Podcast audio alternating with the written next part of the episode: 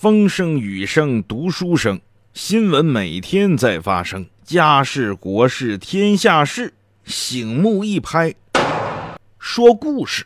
本节目由尹铮铮工作室独家制作。有道理您就琢磨琢磨，没道理您也能听个乐呵。欢迎各位收听《学说天下》。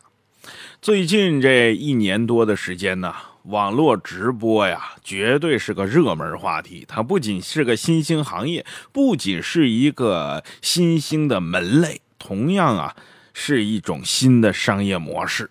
哎，说它新呢，是因为不仅仅在电脑前可以打赏了，你随时随地啊，都可以在手机上哎观看直播呀、支付打赏啊等等等等。可是由此又衍生出很多很多问题。首先是主播自己的问题。为了挣钱，什么事儿都干，甚至不乏一些高学历的美女主播一脱成名。为了打赏，哎，你给多少钱，我给你脱两件哎，甚至我做一些撩人的动作，等等等等，这批涉黄直播。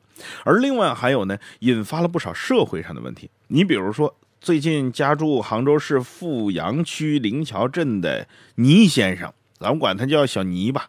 小倪今年多大岁数呢？三十一岁。三十一岁的小尼呀，花钱大手大脚到什么程度？十三万，六个月的时间就花光了。而这十三万没有买任何东西，全都打赏了网络女主播。这钱原来没在他手里，在谁手里呢？在他老婆手里。有一天呢，他为了讨这个女主播欢心呢，偷着把他老婆手机拿出来了。拿出来之后呢，这两口子没有避人的地方，都没有秘密可言了。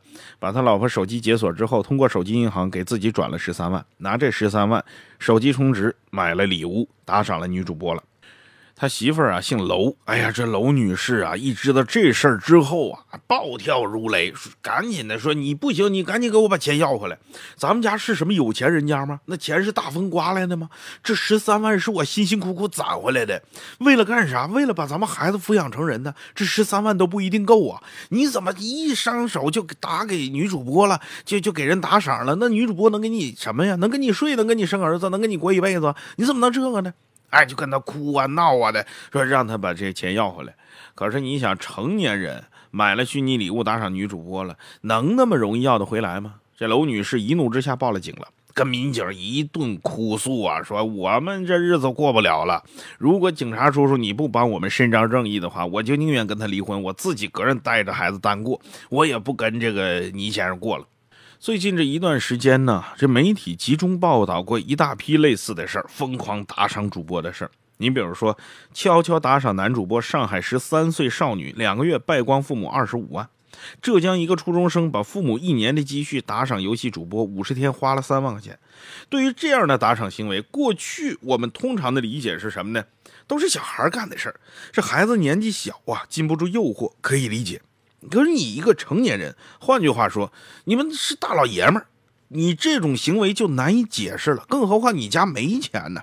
三十一岁的人，你已经成家立业了，已经为人父了，竟然把准备用来抚养孩子长大的血汗钱疯狂的打赏给女主播。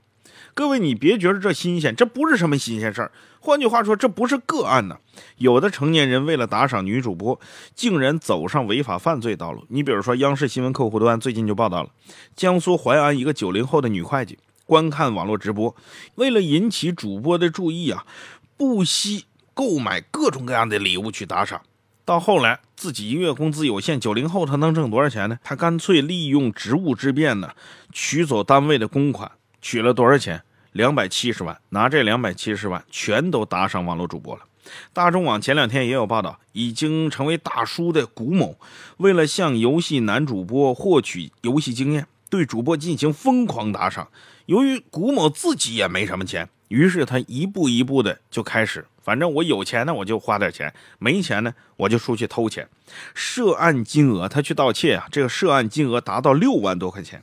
从孩子到成年人，为了打赏主播，竟然都做出了种种荒唐的事儿，难免让人内心深处感到一种恐惧。